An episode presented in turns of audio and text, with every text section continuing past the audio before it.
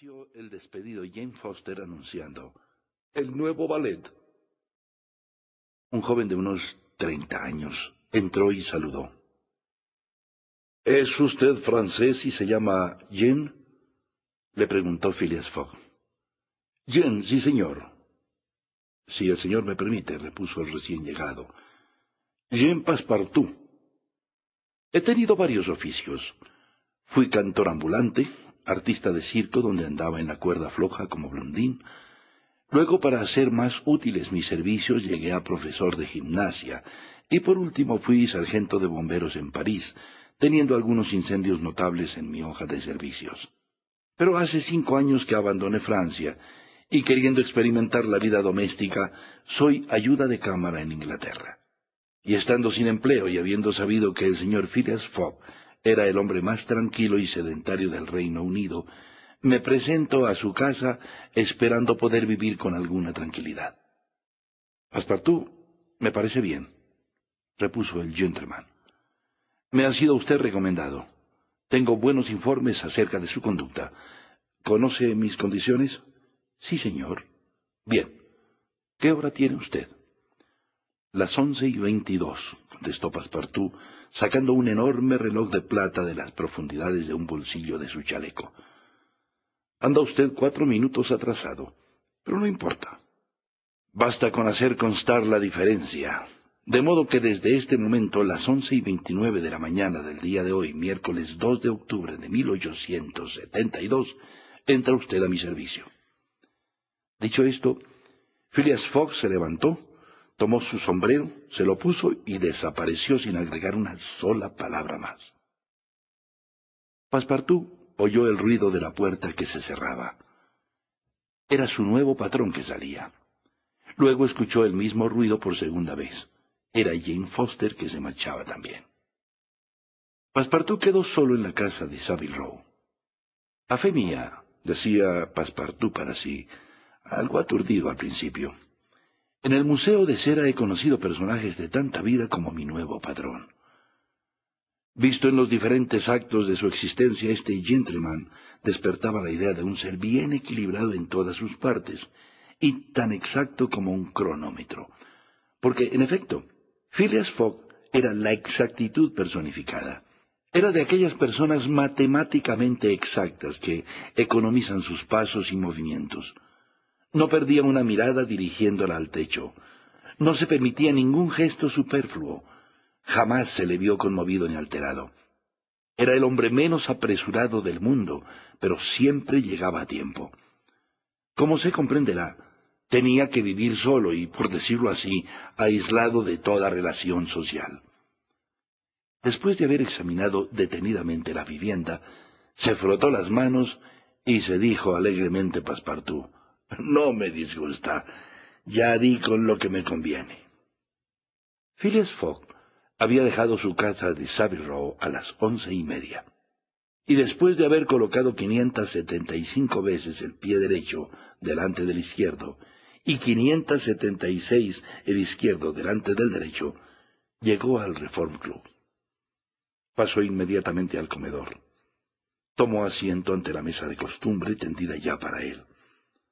A las doce y cuarenta y siete del mediodía, el gentleman se levantó, dirigiéndose al gran salón.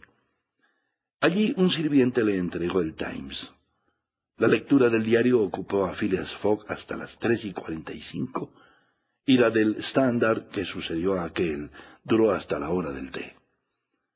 A las seis menos veinte, Mr. Fogg apareció de nuevo en el gran salón y se absorbió en la lectura del Morning Chronicle.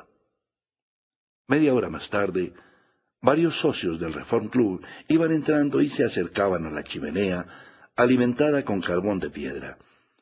Eran los compañeros habituales de juego de Phileas Fogg. El ingeniero Andrés Stewart, los banqueros John Sullivan y Samuel Fallentin, el fabricante de cerveza Thomas Flanagan, y Walterio Ralph, uno de los administradores del Banco de Inglaterra. Personajes ricos y considerados en aquel club, que cuenta entre sus socios las mayores notabilidades de la industria y de la banca. Dígame, Ralph, preguntó Thomas Flanagan, ¿En qué estado se encuentra la pesquisa del robo? Creo que el banco perderá su dinero, apuntó Andrés Stewart. Al contrario, refutó Walterio Ralph. Espero que se conseguirá echar mano al autor del robo. Se han enviado inspectores de policía de los más hábiles a todos los principales puertos de embarque y desembarque de Europa y de América, por lo que el individuo ese tendrá mucha dificultad de escapar. ¿Pero se conoce la filiación del ladrón? indagó Stuart. Ante todo no es un ladrón, corrigió Walterio Ralph con toda seriedad. ¿Cómo? ¿No es un ladrón el individuo que sustrae cincuenta y cinco mil libras esterlinas de billetes de banco? No, insistió Walterio Ralph. El Morning Chronicle asegura que se trata de un gentleman.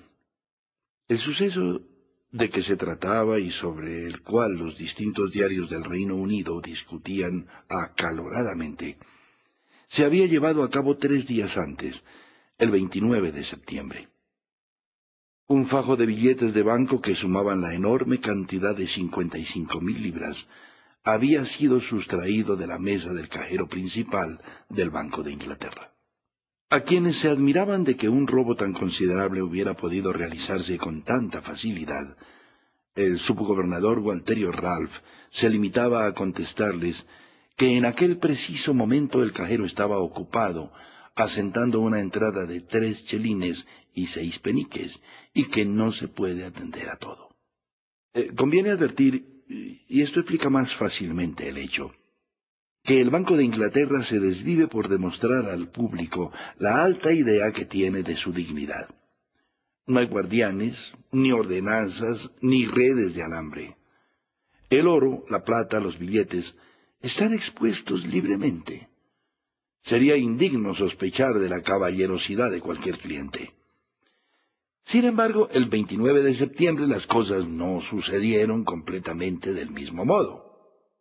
El fajo de billetes de banco no volvió, y cuando el reloj dio las cinco, la hora en que debía cerrarse la atención al público, el Banco de Inglaterra no tenía más recurso que asentar cincuenta y cinco mil libras en la cuenta de ganancias y pérdidas. Una vez reconocido el robo, agentes, detectives elegidos entre los más hábiles, fueron enviados a los principales puertos, a Liverpool, a Glasgow, a Suez, a Brindisi, a Nueva York, etc. Bajo la promesa, en caso de tener éxito, de una prima de dos mil libras y el cinco por ciento de las sumas que se pudieran recuperar. La misión de aquellos inspectores de policía se reducía a observar escrupulosamente a todos los viajeros que partían o que llegaban, hasta adquirir las noticias que pudieran suministrar las averiguaciones emprendidas. Según decía el Morning Chronicle, se había observado que durante aquel día 29 de septiembre se paseaba por la sala de pagos, teatro del robo, un caballero bien vestido, de buenos modales y aire distinguido. Las investigaciones habían permitido reunir con bastante precisión las señas de aquel caballero que inmediatamente fueron transmitidas a todos los detectives del Reino Unido y del continente. Algunos optimistas, entre ellos Walterio Ralph, se creían con fundamento para esperar que el ladrón no escaparía. Como es fácil presumir, aquel suceso estaba en todas las bocas, tanto en Londres como en el resto de Inglaterra toda. Se discutía y se tomaba parte en pro o en contra de las probabilidades del éxito de la policía metropolitana. No cabe extrañarse, pues, que los miembros del Reform Club tratasen la misma cuestión con tanto mayor motivo cuanto que se hallaba entre ellos uno de los subgobernadores del banco. El honorable Gualterio Ralph no quería dudar del resultado de las pesquisas creyendo que la prima ofrecida debía avivar extraordinariamente el celo y la inteligencia de los agentes. Pero su colega Andrés Stuart distaba mucho de abrigar igual confianza. Por consiguiente, la discusión continuó entre aquellos dos caballeros que se habían sentado a la mesa de whist, su juego favorito, Stuart frente a Flanagan y Valentín frente a Phileas Fogg.